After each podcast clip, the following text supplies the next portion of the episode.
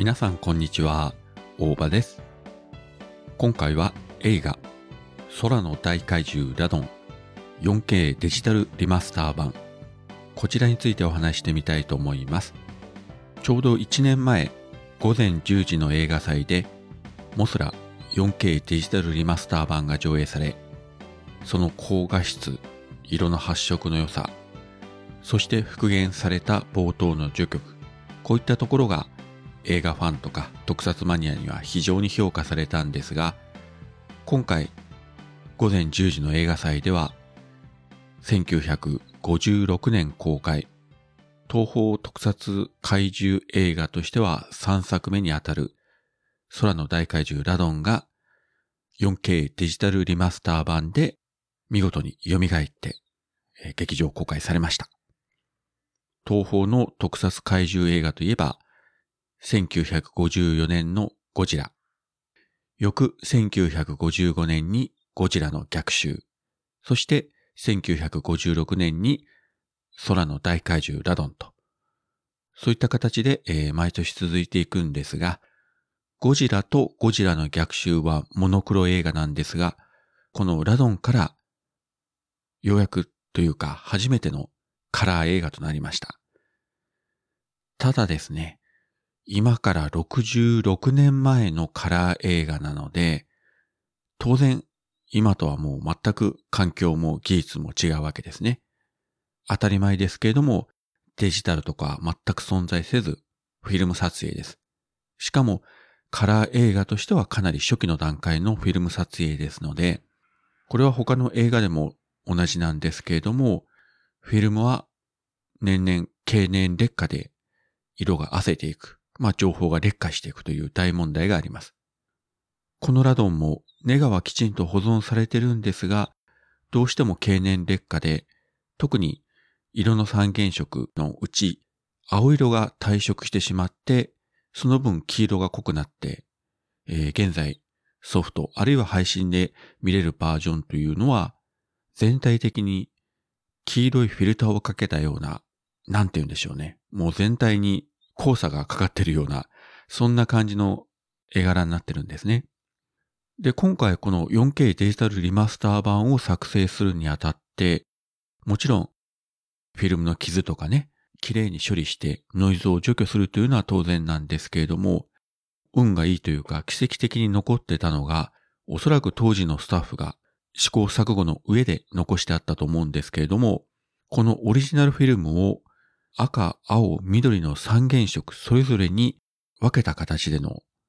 三色分解フィルムというのが残ってたんですね。赤、青、緑色のそれぞれの色情報をモノクロフィルムに転換させて、それぞれ映画一本分ずつ残してる。まあ、単純に言えば、パッと見、モノクロのラドンのネガが3種類残ってると。モノクロだともともと色情報がないので、経年劣化で色が焦るということがないわけですね。で、これ実際のところ、まあ細かい技術的なところ自分も詳しくないんですけれども、モノクロのネガフィルムを、えーポジフィルムに焼き付けるときに、それぞれ青色の光、赤色の光、緑色の光を当てて3本のフィルムを作って、それをさらに1本に合成すると、撮影当時の色あせない綺麗な形での、えー色彩のラドンが復活するというね。まあ今のデジタル処理であればかなり色の調整というのはできるんですけれども、それでもオリジナルのフィルムに残ってる以上のデータにはなかなかこう修正ができない。ただし今回のラドンはこの3色分解フィルムが残っていたおかげで公開当時の色彩に合わせた綺麗なマスターを作ることができたということなんですね。まあ、このあたりですね、ネットで検索していただくといろいろこう情報が出てるので、ぜひ見ていただきたいんですけども、まあそういった話をいろいろ聞いた上で今日映画館に行って大スクリーンでラドン見たんですが、まあ本当にびっくりしましたね。解像度云々もあるんですが、こんなに綺麗な色調のラドンというのを自分も生まれて初めて見ました。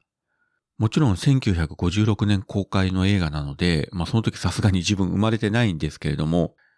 今までテレビ放映、配信ソフト、いろんなバージョンで見てきたラドンとは全く違う。66年前の映画と思えない色鮮やかな。もちろん、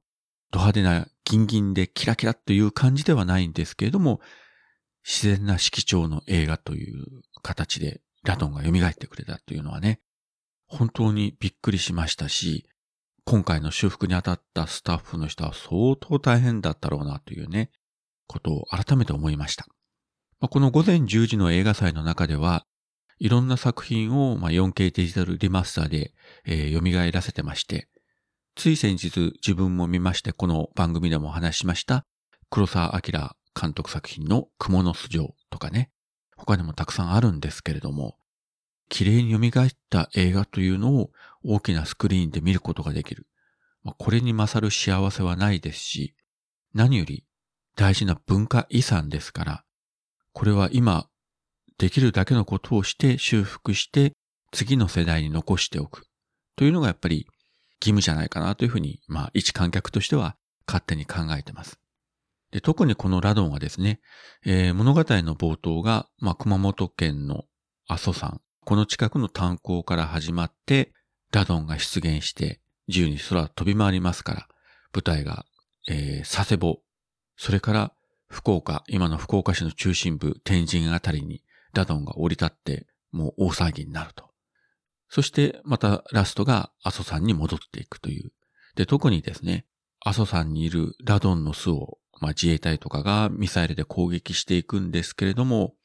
このラストシーンがね、非常に物悲しくて、多分、こんなに悲哀に満ちたラストを迎える怪獣映画というのは、東方特撮映画、まあそれに限らず、すべての怪獣映画の中でも一番悲しい悲哀に満ちたシーンじゃないかと思いますね。多分この映画を見ると、ラストシーンのラドンに皆さん感情移入をしてしまうんじゃないかというふうに思います。まあ世間的にはね、アバター、ウェイオブウォーターで盛り上がってるんでしょうけれども、もちろんそちらは見に行きますけれども、特撮オタクとしてはまず今回のラドンを見たいと思いまして、結果、十分満足することができました。午前10時の映画祭は、えー、上映できる映画館が限定されておりますけれども、もしお近くの映画館で上映されているということでありましたら、ぜひこの、えー、ラドンですね。いずれソフト化とか、まあ配信とか、そういうので見ることもできるでしょうけれども、まず劇場の大きなスクリーンで見ていただければと思います。はい、そういったわけで今回は午前10時の映画祭で上映されました空の大怪獣ラドン 4K デジタルリマスター版こちらについてお話しさせていただきました。それではまた。